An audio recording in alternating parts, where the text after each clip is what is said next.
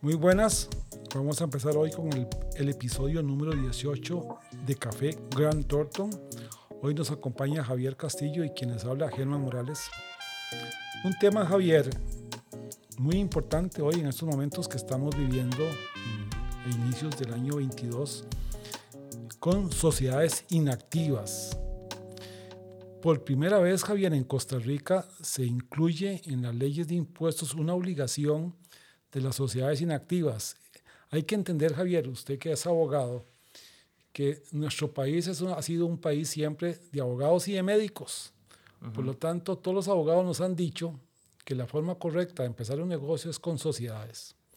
Hoy eso más que nunca hay que repensarlo porque resulta que entonces aquellas sociedades que nunca tenían obligaciones tributarias, hoy les nace obligaciones tributarias de alguna forma. Tenemos que recordar que con la ley vigente, con la aprobación de la ley de fortalecimiento de las finanzas públicas que entró a regir el primero de julio del 19, Javier, tenemos tres canastas, por así decirlo, para declarar. La canasta número uno, que es el régimen tradicional, que es las sociedades que tienen actividad lucrativa, un tema complejo que le llaman activos puestos en explotación. Es cuando yo de alguna forma tengo planilla, alquiler, materia prima, transformo el producto y lo vendo. Eso se llama impuestos sobre utilidades. Hay una segunda canasta que es la de las rentas de capital. Aquí nos encontramos tres elementos. Cuando yo tengo alquileres sobre bienes inmuebles, cuando yo tengo alquileres mobiliarios o sobre intangibles, dividendos, y cuando tengo ganancias o pérdidas de capital, quiere decir que es cuando yo vendo el bien. Y lo que vamos a hablar el día de hoy es sobre sociedades inactivas. Es aquellas sociedades tenedoras de bienes que no hacen nada, que no ejercen actividad y que en consecuencia, Javier, les nace una obligación tributaria de por lo menos declarar. Es muy importante, Javier, que no estamos hablando de que tienen que pagar impuestos, sino que es simplemente sociedades que tienen que declarar. Ok, este, bueno, señor Germán, también me parece que es importante entonces destacar cuáles son eh, los tipos de bienes que podríamos encontrar dentro de estas sociedades inactivas. Sí, aquí ya realmente no hay límite. Las sociedades inactivas históricamente en Costa Rica, Javier, son sociedades que tienen bienes inmuebles, por ejemplo, una casa, un apartamento, un vehículo y históricamente en Costa Rica, Javier, hasta los perritos los metemos en sociedades, porque desgraciadamente es lo que hemos hecho desde el punto de vista legal. Claro. Entonces, lo importante entender es que estas sociedades inactivas son las que tienen bienes que no generan ingresos ni gastos. Esa es la diferencia entre la sociedad inactiva y los otros dos. Esta no tiene ingresos y no tiene gastos. En consecuencia, estas sociedades son los que les nacen esta obligación de que ahora tienen que declarar impuestos. Aquí es importante indicar, Javier, que entonces hay obligaciones desde el punto de vista contable y desde el punto de vista legal, Javier. Claro, este, don Germán, y tal vez para explicarle un poco a los que nos están escuchando, eh, para explicar de dónde vienen los fondos de, de estos bienes, es tal vez de dónde nace este tipo de obligación. Sí, Hacienda lo que pretende al obligar a los socios de sociedades inactivas a hacer la declaración, que es importante indicar que es la misma D101, solo que en un régimen que se llama simplificado, es lo que pretende Hacienda es establecer dos elementos. ¿De dónde vienen los fondos con los cuales yo compré ese bien? Entonces, por ejemplo, si yo compré un vehículo que me costó 20 millones de colones, yo tengo que explicarle a Hacienda si fue que tomé una deuda con un banco o fue que hice un aporte de socios. Y si no lo tengo claramente establecido, Hacienda me va a establecer que aquí lo que hay es un incremento injustificado de patrimonio. Ese es el elemento importante. Y el número dos, Javier, es que si yo no lo justifico, Hacienda me dice, el valor por el cual usted compró ese bien se vuelve un incremento de patrimonio. ¿Qué es un incremento de patrimonio? Es un activo que yo tengo que no sé explicar de dónde viene y que Hacienda dice es un ingreso grabado. Entonces estamos ante una problemática contable de tener que hacer un balance sencillo que los contadores que nos escuchan saben de lo que estamos hablando, que es activo, pasivo y capital, para justificarlo correctamente. Pero Javier, esto, esto lleva temas legales también. Sí, claro. Bueno, ahí también es importante, Germán, tal vez es hacer la aclaración que además de todo el tema contable que usted acaba de mencionar, también es importante desde el punto de vista legal, tener todo esto justificado en las diferentes este, actas de asamblea que hay que hacer, este, en, los, en las actualizaciones de algunos datos que pide la administración también, algunos formularios, eh, y también, por supuesto, el registro de beneficiarios finales, ¿verdad? que ahorita está muy, muy en boga.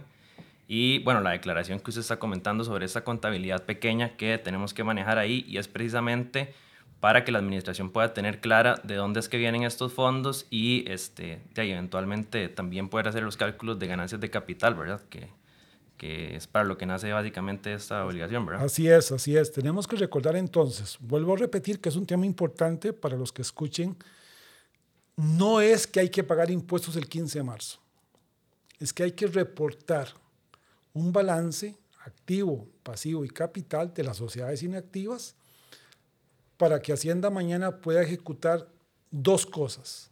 Una, saber de dónde, por ejemplo, Javier tiene fondos para haber comprado ese vehículo, fondos para haber comprado esa finca, uno.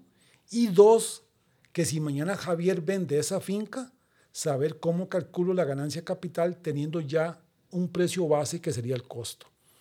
En consecuencia, lo que estamos diciendo es que nadie tiene que alarmarse y salir en carrera y preocuparse. No, es tomar medidas, actuar correctamente, buscar un asesor, un contador, un abogado, hacer lo que tenga que hacer para cumplir este tipo de requisitos para que el 15 de marzo, sin correr, presente la declaración y tenga los menores riesgos posibles, para evitar que en el futuro pagar impuestos. De eso es lo que estamos hablando.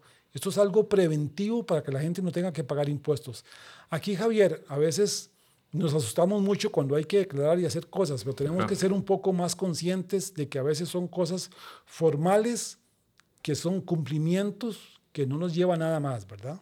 Sí, correcto. Más bien es tratar de prevenir más adelante algún tipo de, de afectación que podamos tener más bien por no presentar las declaraciones o inclusive este, de tener claro cuál es el cobro que vamos a tener más adelante de, de los impuestos pertinentes.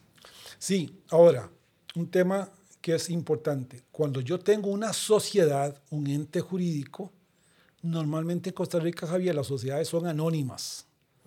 Y eso me lleva a tener obligaciones como sociedades. Hoy, que estamos en el mes de enero, tenemos que tener claro que yo tengo que pagar impuesto a personas jurídicas. Correcto tengo que pagar un timbre de educación y cultura ante Hacienda, tengo que prepararme para en el mes de abril, como usted ya lo dijo, cumplir el registro de transparencias. Entonces, ¿qué significa esto?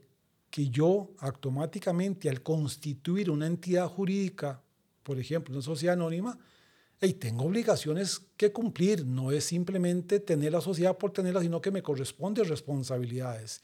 Responsabilidades que es pagar impuestos y que si no los hago a tiempo, Javier, tengo multas. Correcto y, tengo que cumplir con esas obligaciones. Entonces, digamos, aquí lo que, lo que es importante saber es eso, hagamos las cosas preventivamente para hacerlas mejor. Y de esa forma, al yo hacer las declaraciones a tiempo, correctamente, tengo menos costos porque pago menos impuestos. Las sociedades inactivas es la primera vez que nace esta obligación, pero no es algo que nos tiene que ser un tema traumático ni complicando la vida. Inclusive, Javier, algo que es importante para los emprendedores es que tomen en cuenta que a veces empezamos un negocio, compramos una casa, compramos un vehículo y lo metemos en una sociedad. Hoy tenemos que repensar. Sí, ya pierde algún sentido, claro. Si mejor lo hago a título personal, Javier, ¿por qué usted cuando compra un carro lo hace en nombre de una sociedad? ¿Por qué no lo hace a título personal? Sí, bueno, eh, prácticamente esto nació antiguamente y esa es la recomendación siempre, meter los vehículos en, un, en una sociedad para protegerse uno como persona física. Pero bueno, con todos los controles que han ido naciendo, este, va perdiendo sentido de, de, muchas maneras, ¿verdad? A lo largo del tiempo. Imagínese que usted tiene que pagar de una sociedad hoy el impuesto a personas jurídicas, que es, si es una activa, el 25% de un salario base, que son, el salario base anda en 470 mil colones, el 25% tiene que pagar un timbre de educación y cultura que anda alrededor de 9 mil colones. Tiene que hacer el registro de transparencias. Si usted ese vehículo lo registra a título personal, no tiene que hacer esto. Es correcto, se ahorra mucha plata en ese sentido. A veces hemos hecho cosas por costumbre y no porque realmente le hemos pensado la forma correcta de hacerlo. Tome en cuenta que tener una sociedad que tenga un vehículo es lo mismo que Javier tenga un vehículo a título personal, usted tiene un seguro. ¿Cuál es el riesgo si el seguro le paga cualquier accidente, cualquier indemnización que usted tenga que hacer?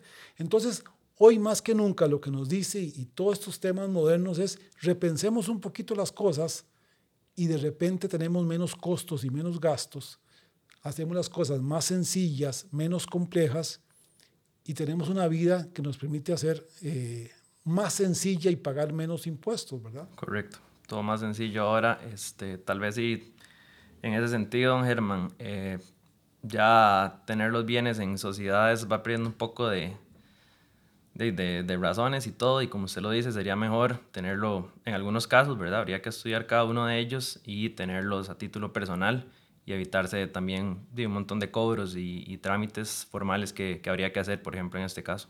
Hay que recordar, Javier, que hay un tipo de sociedades que están hoy en rentas de capital, alquileres, alquiler de bienes inmuebles, de bienes muebles, que no deberían de tener ningún problema y que yo puedo seguirlas teniendo como sociedades de bienes de capital.